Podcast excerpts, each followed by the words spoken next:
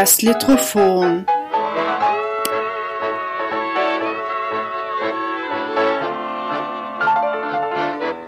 Der Mikropodcast über Literatur in und aus Österreich.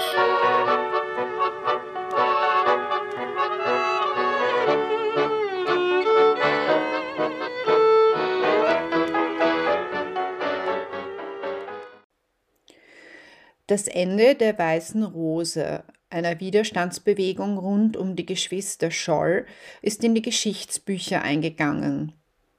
Doch wie nahm die Geschichte ihren Anfang? In ihrem Buch Sag Alex, er soll nicht auf mich warten, erzählt Irene Diviak von einer wahren Freundschaft, von Ängsten und von jugendlichen Idealen. Ich habe mich mit der Autorin über ihre Recherchearbeit unterhalten und über die nachhaltige Wirkung, die die Weiße Rose auch heute noch hat. Die Weiße Rose ist ja ein Kapitel Geschichte, das schon mehrfach bearbeitet wurde. Warum war es dir wichtig, diesen Stoff von neuem aufzugreifen? Und warum hast du die Perspektive aus der Sicht von Hans Scholl und Alexander Schmorel gewählt? Ja, also so Geschichten, die, die, die oft erzählt werden, haben halt oft, glaube ich, den Vorteil, dass sie gut funktionieren, dass sie irgendwie faszinierend sind, dass sie irgendwie zeitlos sind. Um, ähm, und das war eben auch so eine Geschichte, die habe ich kennengelernt durch den Film Sophie Scholl äh, die letzten Tage. Das war Anfang der 2000er, ich war so 14. Und war dann gleich wahnsinnig fasziniert von, von dieser Frau und von dieser ganzen Geschichte und diesen ganzen Umständen und habe dann ganz viel gelesen zu dem Thema, was damals halt so gab für Jugendliche. Und ähm, ja, seitdem hat mich diese Geschichte irgendwie immer begleitet. Ich habe auch immer wieder mal so eine kurze Text, kurze Texte gemacht, die irgendwie inspiriert waren äh, davon, aber jetzt nie was Größeres. Und dann war ich 2019 eben in Berlin am LCB und die Kreisschule in Berlin auf so einem Schreibaufenthalt, das ist ein Schreibstipendium für drei Monate. Und da habe ich mal angefangen, so ein bisschen zu recherchieren, ob das vielleicht was wäre für einen, für einen Roman. Und bin halt total reingekippt, weil je mehr man recherchiert und desto mehr man liest, desto mehr äh, ja, äh, findet man noch neue Dinge. So kam es dann, dass ich dort in Berlin dann die ersten 100 Seiten oder so geschrieben habe und dann dabei geblieben bin. Mhm. Also du hast gesagt, die Sophie Scholl hat dich fasziniert, weil ja auch der Film äh, genau. über sie war. Genau. Aber du hast dich ja dann für eine andere Perspektive genau, ich mich entschieden. Ich habe mich für die Jungs entschieden, weil ähm, anders ist äh, glaube ich, relativ selten in der Geschichte, in der Geschichtsforschung, dass eine Frau so die Männer überstrahlt in ihrem Umfeld. Ähm, dass die einfach die, die bekannteste ist, was ja grundsätzlich super ist. Aber ich hatte halt so das Gefühl, man kann noch so viele andere Geschichten erzählen, wenn man mal den Fokus von ihr ein bisschen wegnimmt ähm, auf andere Figuren. Und da kam ich dann relativ schnell auf Hans Scholl und Alexander Schmorell, ähm, weil ich spannend fand, äh, diesen Anfang zu erzählen. Also wie sie zusammengefunden haben, wie sie äh, sich entschlossen haben, um was zu tun gegen dieses Regime. Ähm, und dann war es natürlich aufgelegt, mit den beiden zu beginnen, die eigentlich auch so die ersten Schritte unternommen haben. Und äh, noch dazu fand ich eben, äh, Alex Morell ist ja auch äh, nicht so besonders bekannt, bei uns zumindest. Äh, er hat ja auch so eine Geschichte, Migrationshintergrundgeschichte, also als, als Russland, als in Russland geboren, nach Deutschland gekommen als Kleinkind. Und wusste dann eigentlich wieder nach Russland als deutscher Soldat so. Das fand ich dann auch so eine spannende, spannende äh, Figur. Und deswegen war ich dann auch eigentlich relativ schnell bei den beiden. Mhm. Also diese innere Zerrissenheit auch von, von Alex, dass genau. er ja nicht sich wirklich 100% als Deutscher gesehen hat. Ja. Und dann und ähm, ja, und das fand ich, fand ich eben auch, äh, auch spannend. Also diese, dieser Migrationshintergrund im Kriegshintergrund so. Mhm. Ähm, was ja wahrscheinlich viele Menschen irgendwie äh, gehabt haben damals, aber was uns auch nicht so bewusst ist manchmal, weil es einfach so, also, weil wir auch so die klaren Fronten sind, das sind mhm. Deutsche, das sind Russen, ja. das sind Engländer, also, dass da ja auch familiäre Verbindungen waren immer und, ja. und das ähm, fand und ich dann auch entspannend. Das ist ja heute auch noch so, würde ich Absolut, sagen. Also, dass ja. viele Leute irgendwie Familie in anderen Ländern haben oder halt auch irgendwie nach zum Beispiel nach Österreich kommen und und dann äh, einerseits natürlich ihre Heimat vermissen und aber andererseits halt sehr kritisch gegenüber der Heimat. Also ja. diese diese innere Zerrissenheit. Absolut, ja, ja, das und das fand ich dann auch ähm, sehr spannend äh, für diese Figur. Mhm. Und äh, was würdest du sagen, war das, das dich nicht losgelassen hat an der Geschichte? War das dieser äh, Widerstand äh, gegen einer kleinen Gruppe, mhm. äh, gegen ein mächtiges Regime? Oder was, was glaubst du, war so faszinierend für dich, dass dich das so lange begleitet hat? Ja, ich glaube, es war, also ich glaube, es waren mehrere Dinge, aber schon dieses, ähm, dieser Glaube daran, dass man so als kleine Gruppe was erreichen kann oder dass äh, man durch, durch, durch Aktionen, die man setzt, ins Rad der Geschichte eingreifen kann, wie, wie diesem Flugblatt schreiben so. Und ähm, ja, und das, das war dafür auch alles riskiert eigentlich. Das finde ich schon sehr spannend. Man, und man denkt sich halt dann irgendwie, wenn man so die ganze Geschichte liest, oder so steht, ja, hat sich's gelohnt oder nicht, oder sind wir gescheitert oder nicht. Um, das ist wahrscheinlich auch die falsche Frage. Mhm. Wahrheit. Mhm. hat sich's gelohnt. Naja, mm, ähm, das, das fand ich faszinierend. Das ist ja auch was, was wir uns jetzt natürlich in viel kleineren Rahmen immer äh, fragen, so, oder wann soll ich eingreifen oder wann soll ich was tun oder ähm, lohnt sich jetzt aufzustehen oder lasse ich es jetzt einfach so, wie es ist. Ähm, das überlegt man sich ja auch äh, so im alltäglichen Leben irgendwie immer wieder. Mhm. Letzten Endes spricht man ja trotzdem noch über sie, also auch wenn sie jetzt das Regime nicht stürzen konnten, aber ihr Name Absolut. ist irgendwie jedem und jeder ja. heute bekannt und äh, also sie haben offensichtlich schon was bewirkt, zumindest ja, in den Köpfen der Menschen. Absolut. Und ich glaube, es war schon so als, als, als, als Zeichen irgendwie, ähm, auch damals in der Zeit, es war, war ja dann die Weiße Rose auch relativ bekannt im Ausland, relativ schnell. Also das ähm, gab es ja in der BBC Berichte und so. Und ich glaube, für die, für gerade für die, für die ähm, ausländischen Medien war das halt interessant, weil die so ein bisschen das äh, Gefühl hatten, diese jungen Leute sind halt so eine Lost Generation, irgendwie diese jungen Deutschen, weil die sind halt wirklich äh, aufgewachsen in dieser, in dieser Nazi-Welt, mhm. durch diese ganzen, durch diese ganzen ähm, Organisationen durchgelaufen, waren halt total äh, brainwashed so. Und dass es trotzdem noch, auch wenn man das Ganze durchlaufen laufen ist und eigentlich ähm, in dieser Welt aufgewachsen ist, man trotzdem noch ähm, dagegen sein kann oder mhm. dass, dass trotzdem noch freidenkende Menschen sein können. Ich glaube, das war schon sehr faszinierend, auch für die Leute damals, die mhm. halt nicht in, in, in ja. Deutschland waren. So. Und es hat ja auch der ausländischen Presse gezeigt, dass nicht alle einverstanden waren. Ja. Also es hat ja sicher dann auch äh, irgendwie äh, die Alliierten darin bestärkt, dass, dass da halt irgendwie ja. was getan werden muss. Ja, ja, absolut. Und sie haben es ja dann auch ähm, abgeworfen über, über, über Großstädten, das letzte mhm. Flugblatt. Also, was ich auch so irre ist, wenn man denkt, dass uns so die größte Verbreitung hatte es dann, als eigentlich die Hauptakteure schon tot waren, aber ähm, weil es eben äh, über Umwege ins Ausland gekommen ist. Mhm. Ähm, ja, genau, also in, insofern war es schon, also, würde, würde ich zwar sagen, war schon eine Wirkung da, oder die bis heute anhält. Mhm. Ähm, aber natürlich auch eine große, ein großes Opfer. Mhm, ja. Beteiligten. Ja, und äh, bei der Recherche, also das ist ja schon ziemlich gut äh, belegt. Es gibt ja schon viele Bücher auch zu dem Thema, vor allem mhm. zum, zum Ende der mhm. Weißen Rose. Ähm, da hast du sicher auch ähm, Briefe mhm. gelesen mhm. und persönliche Notizen.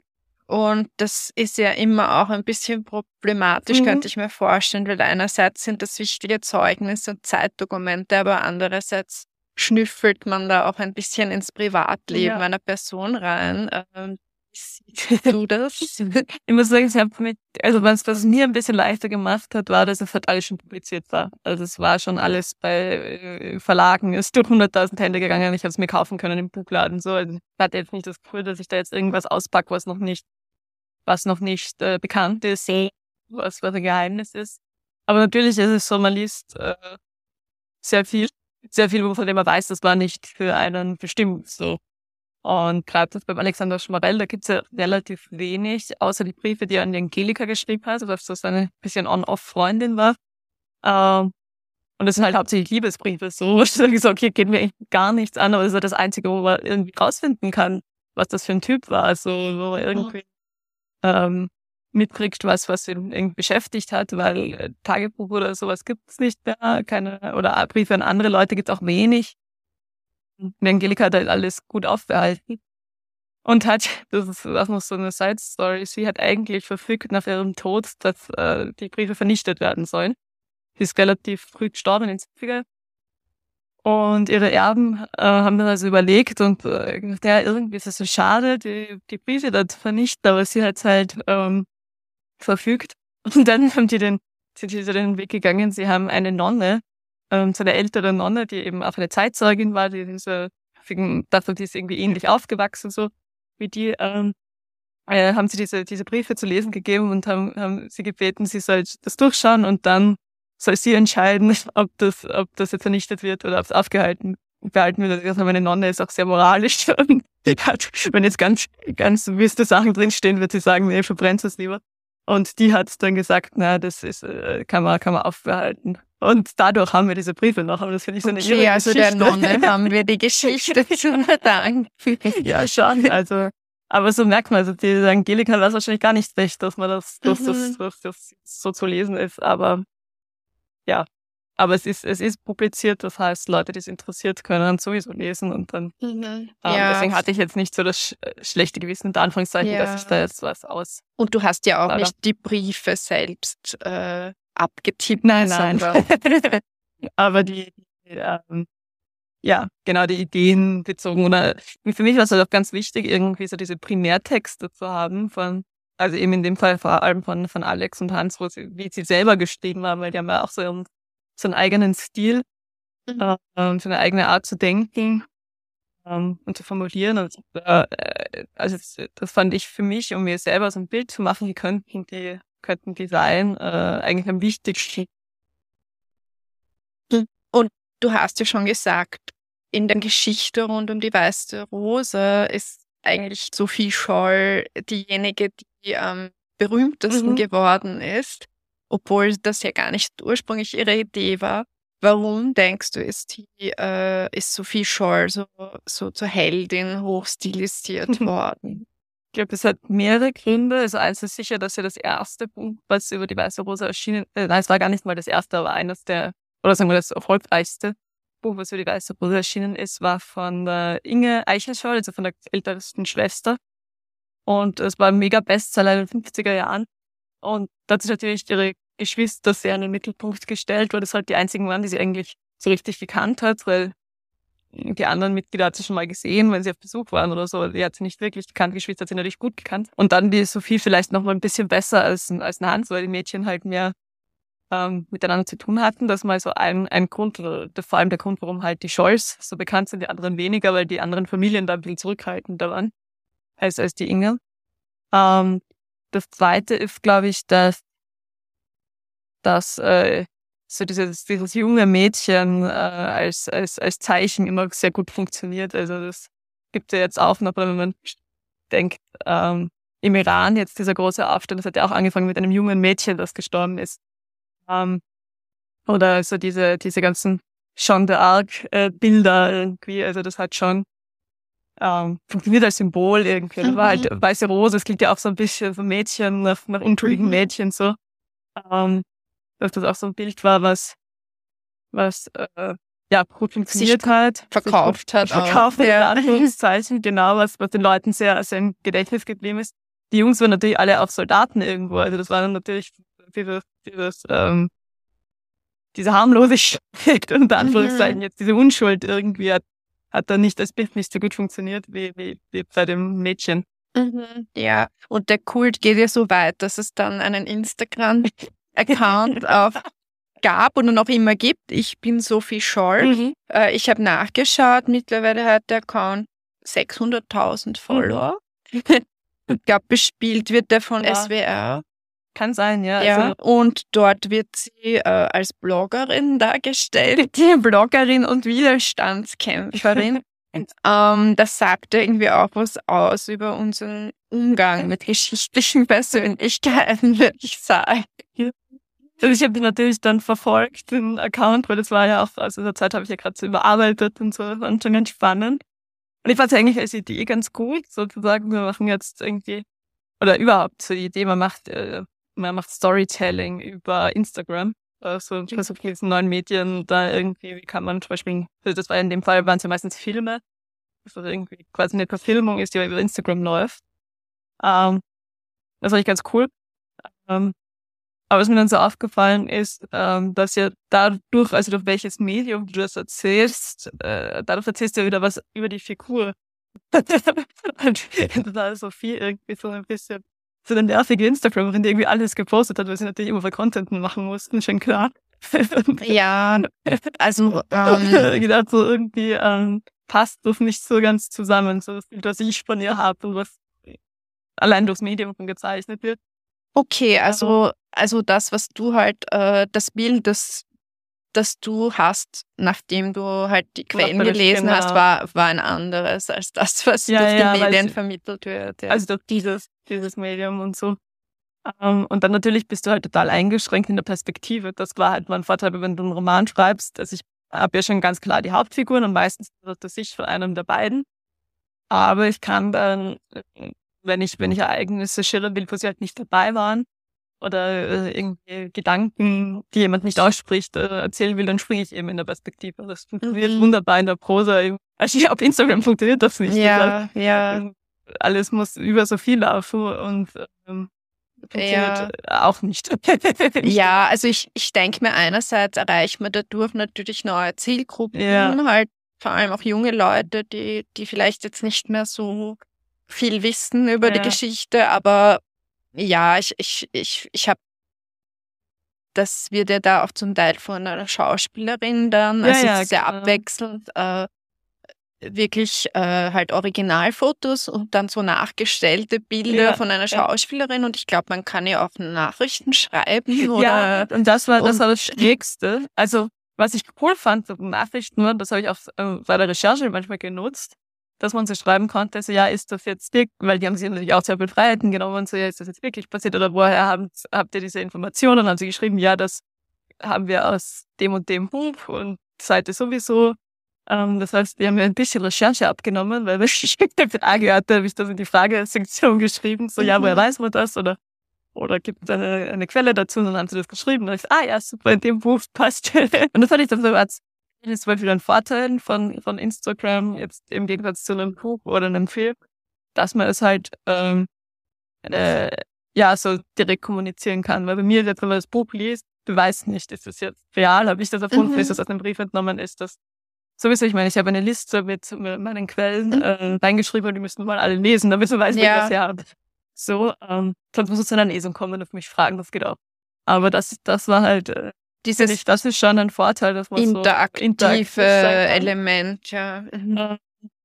Was, sehr schräg war, war das, wenn dann so Leute gestimmt haben, ja, Sophie, ich wünsche dir einen, einen schönen Tag an der Uni. Und dann hat sie, sie also Sophie zurückgeschrieben, ja, danke, ich euch auch.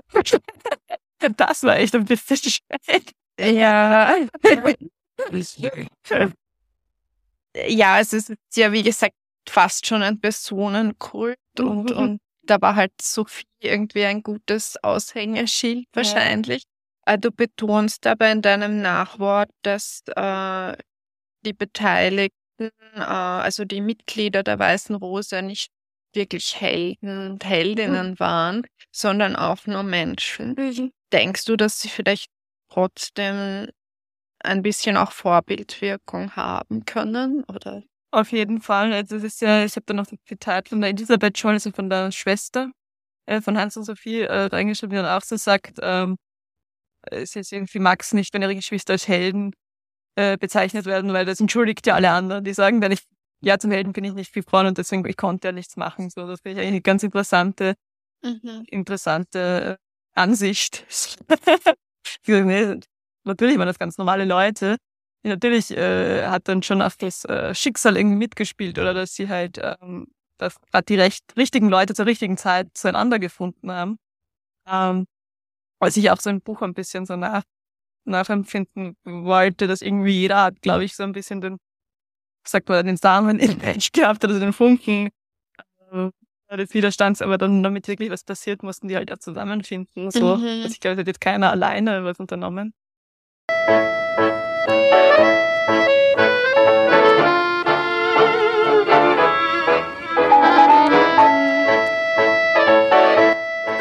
Das war das Litrophon.